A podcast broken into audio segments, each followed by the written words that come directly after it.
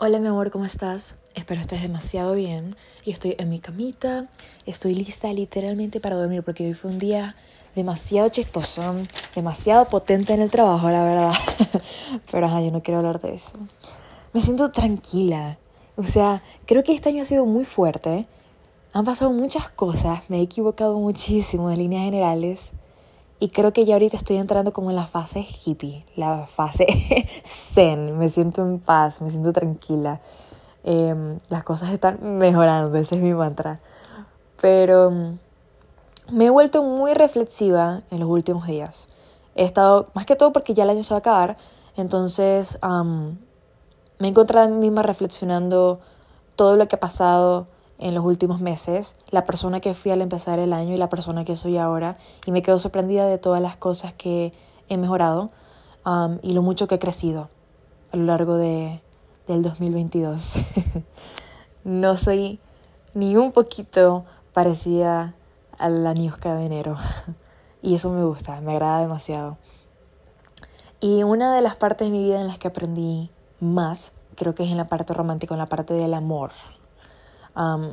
yo no soy la persona que tiene más experiencia en el mundo acerca de relaciones románticas o amorosas, pero, pártalo, yo creo que este año se puede decir que, te que como que sí, como que puedo, tengo la suficiente para poder hablar de este tema. Hace poquito estaba hablando con una amiga, ella es psicóloga, no es psicóloga, mentira, ella es mi psicóloga, pero estábamos simplemente hablando de las teorías, este, sobre el amor y la atracción.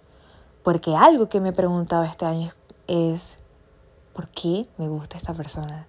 ¿Por qué me gusta este muchacho? ¿O por qué me gusta este tipo de muchachos? ¿Por qué siempre caigo en lo mismo? ¿Por qué? O sea, me, he hecho muchas preguntas. Y esa ha sido una de las más constantes o repetitivas. Y mm, ella me compartió una sección de su libro de psicología. Eh, no recuerdo el nombre de la clase realmente, pero son cinco teorías son muy sencillas y, y, por ejemplo, no sé, me parecen muy interesantes y creo que tienen demasiado sentido.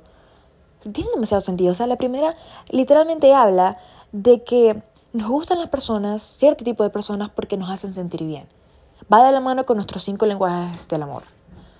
Bueno, yo creo que todos tenemos cinco, pero siempre hay uno que nos suele gustar más o solemos dar más. El primero puede ser el contacto físico esta persona te abraza, te da caricias, te da este, besos y eso te hace sentir bien. Te compartes mucho tiempo de calidad con ellos. Em, digamos de que esta persona cada vez que tú estás pasando por un momento difícil, te ayuda. Eh, y no necesitas pedírselo.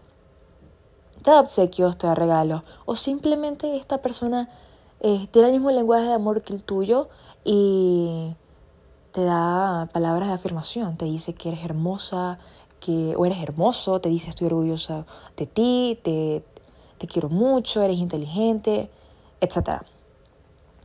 Hay algo que me da mucho la atención sobre los cinco lenguajes del amor, porque una vez leí que tu lenguaje del amor, o el que más te gusta dar y recibir, fue el, el, el lenguaje de amor que te faltó, te hizo falta cuando eras niño o cuando eras una niña. Me parece demasiado interesante eso. Porque yo me pongo a pensar, ya va, o sea, no es que, o sea, mis papás siempre me han llenado de mucho amor y han comunicado su cariño y aprecio hacia mí de muchas formas, pero tal vez cuando estaba pequeño me hubiese escuchado más estoy orgulloso de ti. Sí lo hicieron, pero no sé, tal vez, tal vez cuando estaba más pequeño me hubiese gustado escucharlo más seguido pero de alguna u otra forma ese es mi lenguaje de amor favorito. No sé si eso, lo que, o sea, eso que leí es verdad, pero me encanta. O sea, para mí no hay nada más importante que una persona se exprese verbalmente sobre cómo se siente por mí. Obviamente, hay otros lenguajes del amor que me gustan. Me encantan mucho los actos de servicio, me gustan los detalles. Em, pero ese es mi número uno. Por eso escribo cartas todavía. Pero bueno. Pero sí, o sea, la primera teoría es, eso, o sea, te gusta una persona porque crea en ti sentimientos positivos o emociones muy buenas, te sientes bien por muchas razones y va de la mano con tu lenguaje del amor. La otra eh, se llama teoría cognitiva. prácticamente dice de que la acción viene primero y la interpretación después. Es cuando tú asumes que esta persona te gusta porque tú haces por ellas cosas que con los demás no. O eres diferente con esta persona. También, ustedes no sé si han escuchado, yo he escuchado mucho a mis amigas decir esto, me gusta gustarle. Tipo, esta persona primero mm, comienza a gustarte de ti y de alguna u otra forma te gusta que, que esta persona esté detrás de ti. No sé si tiene sentido o no, pero sí pasa, sí pasa. Y otro ejemplo que me gustaría dar es, mm, a ver, voy a hablar con, con, mi público masculino. Digamos que tú tienes una amiga que se llama María y es tu mejor amiga o es simplemente una amiga. Y tú eres diferente con María. Em, cada vez que María necesita algo, tú estás ahí. Eres más cariñoso con María que con tus otras amigas, eres más vulnerable, le cuentas cosas a María que a lo mejor a tus amigos no. Y tus amigos lo notan. Digamos que tus amigos lo notan y siempre te dicen, Dios mío, tú deberías estar con María. O a ti te gusta María, acéptalo. Y efectivamente después te das cuenta que te termina gustando ella porque te preguntas, ¿será que sí? ¿Será que sí me gusta? y, y bueno, cosas que pasan. Pero bueno, está la tercera teoría, que es la evolutiva, y explica cómo nos solemos sentir atraídos por personas que creemos que tienen características o sí, aspectos en su personalidad que son positivas. Mm, creo que es cuando vemos el potencial y ahí comenzamos a idealizar a las personas. o sea, hay muchas formas de ver esta teoría, creo que esa es una, que es como vemos el potencial de la persona y de lo que podían ser y eso nos gusta, o realmente esta persona cumple con nuestros estándares y nos gusta por eso. A ver, la teoría de excitación fisiológica. Em, me encanta esta. Ustedes no sé. Ok, veamos. Vamos a analizar. No sé. ¿No se han dado cuenta de que en todas las películas del fin del mundo, de terremotos, tsunami, películas de terror, y solamente quedan dos personas? Siempre se terminan enamorando. O siempre al final de la película se dan un beso. Es tipo Jurassic Park, la última. Ellos dos estaban, la pelirroja y el guapísimo, y ellos estaban siendo perseguidos por dinosaurios y al final quedaron juntos. O en la película esta, La Quinta Ola, la muchacha, ajá, era el fin del mundo también y queda este, a solas con este desconocido, este extraño que casualmente es guapísimo y terminan siendo novios en la película. Todo eso tiene una, una teoría que va detrás de cámaras y simplemente explica de que hay veces en las que confundimos emociones o sentimientos de atracción física o sexual, excitación, eh, emociones altas de ansiedad o cuando sentimos que el corazón se nos está acelerando porque tenemos muchos nervios y confundimos todo esto por amor. Bueno, o sea, ahora que me pongo a pensar, yo tengo una, una amiga y bueno, también tengo amigos que, por ejemplo, no tienen mucho tiempo conociendo a la persona con la que están saliendo y comienzan a tener relaciones sexuales desde, no sé, al principio y luego dice, no es que estoy enamorado, estoy enamorada de este men, que esto, qué tal. Y realmente no lo están. Están confundiendo esas sensaciones potentes, esas sensaciones fuertes, por amor. La otra son los factores biológicos. Esta habla más del olor. Yo me acuerdo una vez que estaba hablando con mi psicóloga de este tema y ella me dijo que, que obviamente la atracción física no es algo que podamos controlar, ya que es algo como más químico, o sea, es más como de nuestro cuerpo, no, no tenemos control o poder sobre eso.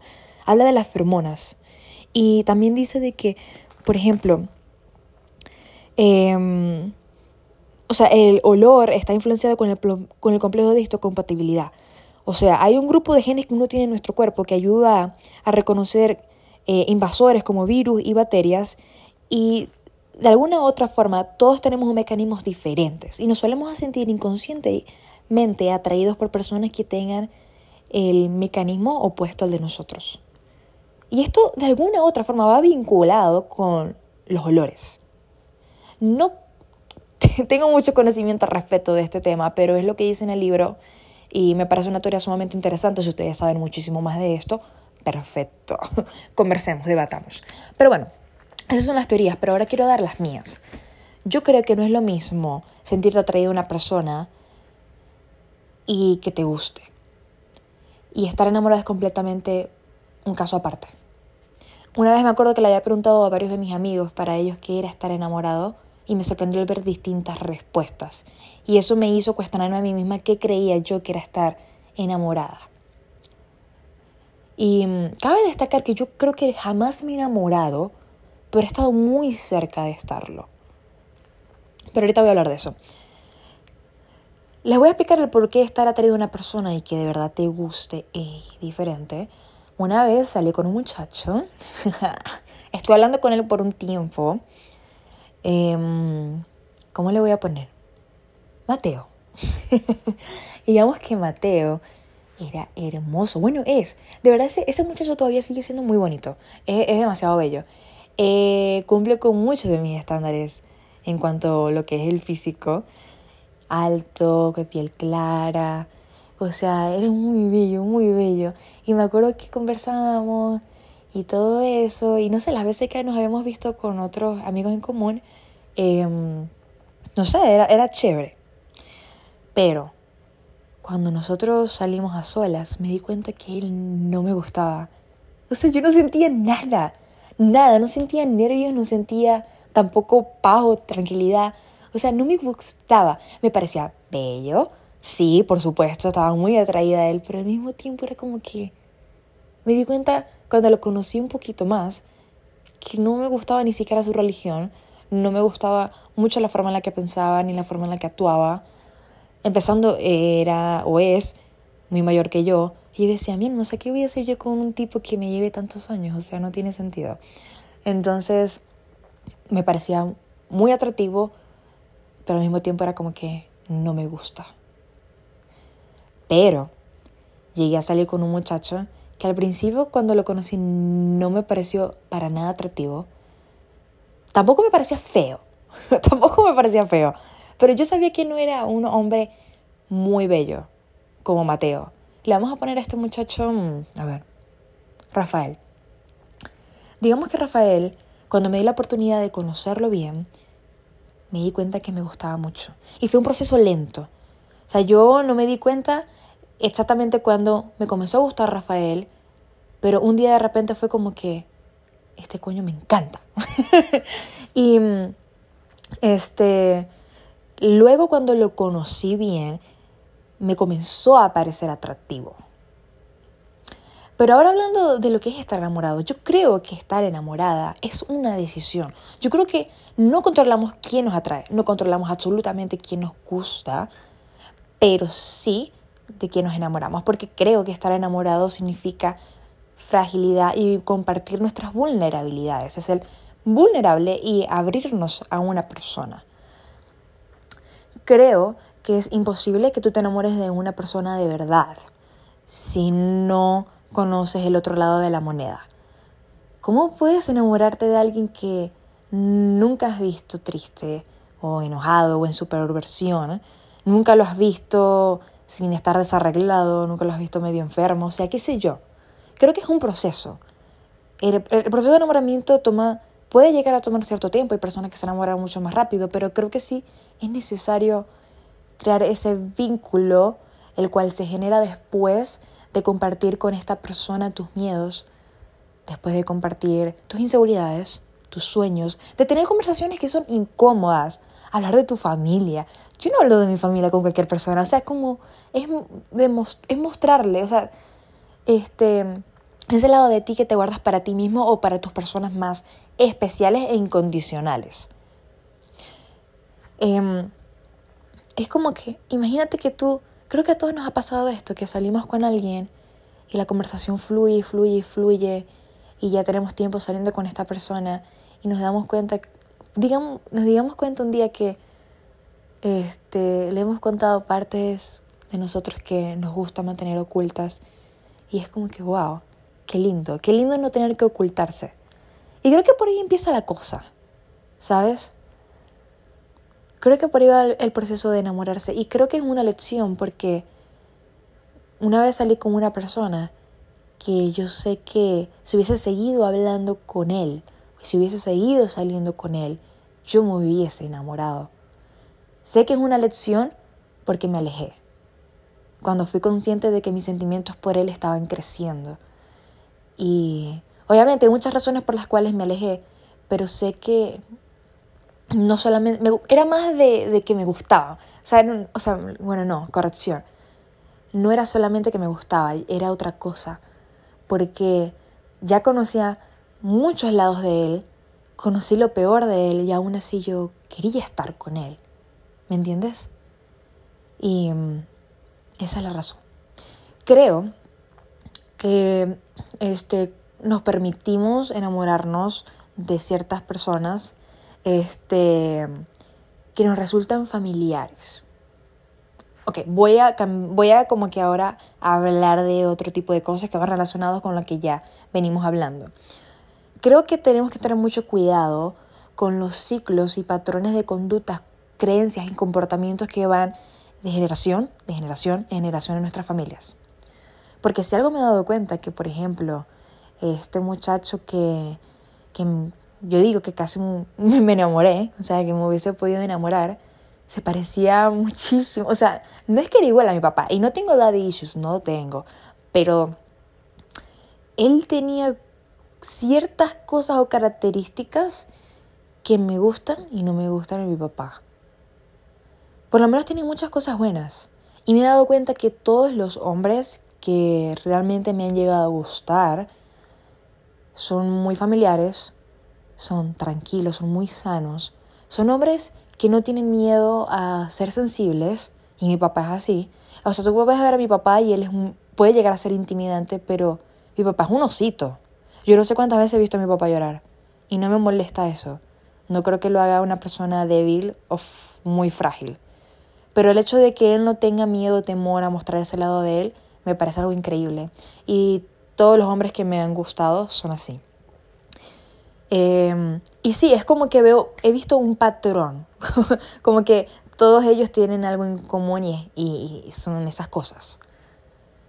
Y este muchacho, vamos a ponerle, ¿cómo le vamos a poner? ¿Qué le vamos a estar poniendo a ese muchacho? Bueno, el punto es de que él me recuerda muchas cosas de mi papá. Por ejemplo, mi papá y yo tenemos muy buena comunicación y cuando estaba más joven, cuando estaba en el bachillerato, me acuerdo que íbamos juntos al gimnasio. Y ese era nuestro momento como que de padre e hija, conversábamos mucho, le decía, papi, estoy molesta por esto, que esto, qué tal. Y él siempre me dejaba hablar, hablar, hablar. Y luego me decía, bueno, Niuska, bueno, ahora yo pienso esto, esto y esto. Y este men era igualito. Yo me acuerdo que en las veces en las que yo quería comunicar cómo me sentía, si estaba molesta, si estaba triste, yo le decía, ve, yo creo esto, esto y esto. Y me acuerdo que él colocaba los codos sobre sus rodillas exactamente como hacía mi papá. Y simplemente me escuchaba. Y ya al final, cuando yo me desahogaba, me decía, ok, Anuska. Y yo creo esto, esto y esto. Y yo, me encantaba, me encantaba. Yo decía, wow. este, mm, no lo sé, a mí todas mis amistades me han dicho que yo soy una mujer dominante. Pero también me ha hecho preguntarme, ¿qué es ser dominante? ¿Qué es ser sumiso? Es tener un carácter, un carácter débil, fuerte, un temperamento potente o un temperamento, digamos, dócil. ¿Qué es ser dominante y ser sumiso? Y a mí, como te digo, o sea, siempre me han dicho que soy dominante y hace poco estaba hablando con mi mejor amigo de eso y él me dijo, Ani, tú no puedes estar con un hombre sumiso porque te vas a aburrir, así que tú tienes que buscarte un hombre que sea más dominante que tú. Y no sé por qué, pero para mí el hecho de que ese muchacho me haya escuchado y luego me haya dado su punto de vista sin, sin la necesidad de estar de acuerdo conmigo en todo, me pareció algo dominante. Pero bueno, ja, sigamos conversando. El punto es que creo que a veces inconscientemente nuestro cerebro está buscando en nuestras parejas o las personas con las que salimos características que nos parecen naturales o familiares. No necesariamente tiene que ser algo bueno, como lo que acabo de comentar de mi papá, pero también puede ser algo malo. Hay veces que, mm, eh, por ejemplo, hace poco terminé un libro muy bueno, lo recomiendo, se llama It End With Us. Eh, esto termina con nosotros, así se llama. No sé si así es exactamente la traducción en español, pero habla de una muchacha que sus papás tuvieron una relación demasiado tóxica, el papá, o sea, era demasiado violento con su mamá. Y mm, eh, en el libro vamos viendo cómo ella poco a poco va cayendo en ese mismo ciclo, en, ese mismo, en ese mismo tipo de relación. Y mm, este, más o menos cuando ya, le voy a dar un spoiler, cuando va terminando, este, mm, ella tiene una hija de esta misma persona y ella misma dice como que voy a dejar a tu papá porque esto termina con nosotras. O sea, este ciclo no se va a seguir repitiendo. He conocido a muchas amigas que se permiten, se permiten este, tener parejas o tener novios que les son infieles o que abusan de ellas psicológicamente porque crecieron viendo eso en sus familias y para ellas eso es algo normal o es natural. Incluso cuando al fondo saben de que ellas merecen más, ellas aceptan eso. Entonces por eso que digo que es algo demasiado importante a veces que nos evaluemos y evaluemos nuestro pasado, porque realmente va de la mano con nuestro presente y también lo que va a ser nuestro futuro. Pero bueno, no sé qué más decir hablar al respecto. Creo que ya he cubierto todos mis puntos. ya hablé sobre lo que es estar enamorada, de los patrones y ciclos de la familia. Em, creo que quiero terminar este episodio recordándote que tú te mereces un amor bonito y especial. De que... Sí, o sea, mereces tener una persona que cumpla con tus estándares y tienes la decisión de decidir de quién te enamoras, de quién, con, con quién vas a compartir tu mundo interior. Y, y nada, eres increíble, te mereces un amor bonito y sumamente especial, así de película de cuento de hadas. ¿Por qué, ¿Por qué no? A mí me dicen, no, es que bájate de esa nube, eres demasiado cursi, esas cosas, si no es la vida real. Y yo, no me importa, déjenme ser. Yo en algún momento voy a conseguir mi príncipe azul de que me va a tratar como toda una reina porque yo me merezco ser tratada como una reina. no una princesa, como una reina, mi amor. ¿Saben qué creo que es muy importante?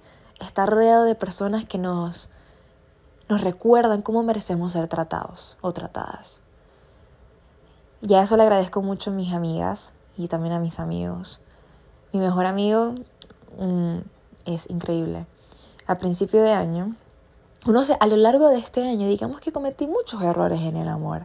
Y mm, creo que bajé mis estándares mucho, mucho.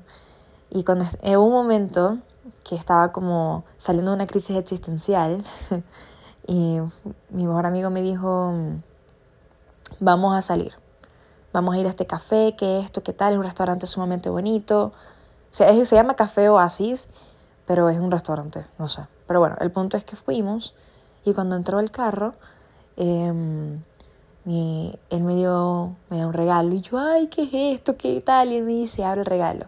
Y eran unos vestidos. Luego fuimos a comer y me acuerdo que, no sé, o sea, creo que me, me mentalicé tanto el ser una mujer eh, independiente que me se hace muy difícil aceptar o recibir cosas. Y mm, automáticamente saqué mi tarjeta. Él se molestó y no me dejó pagar. Cuando llegamos al carro, agarré, le pasé la mitad de la cuenta por Venmo, me devolvió el dinero y se arrechó. me acuerdo que se, él estaba manejando y se parqueó. Y mm, me dijo, Ani, tú te tienes que permitir eh, ser amada. Tú te tienes que permitir recibir cosas. Y lo más importante, déjame enseñarte cómo mereces ser tratada porque creo que se te olvidó. Tú mereces estar con un hombre que se acuerde de ti cuando vea el vestido que él sabe que te gusta y te lo compre porque le nace hacerlo. Mereces estar con un hombre que te abra la puerta, que te invite a salir, que tome ese tipo de iniciativas. Mereces un hombre que te haga sentir especial. Y me puse a llorar. Dios mío, si lloré, Dios mío, se lloré demasiado, o sea, demasiado, porque yo decía, Dios mío, no puede ser. Creo que si mi mejor amigo no fuese gay, fuésemos novios, te lo juro. Pero bueno, ajá.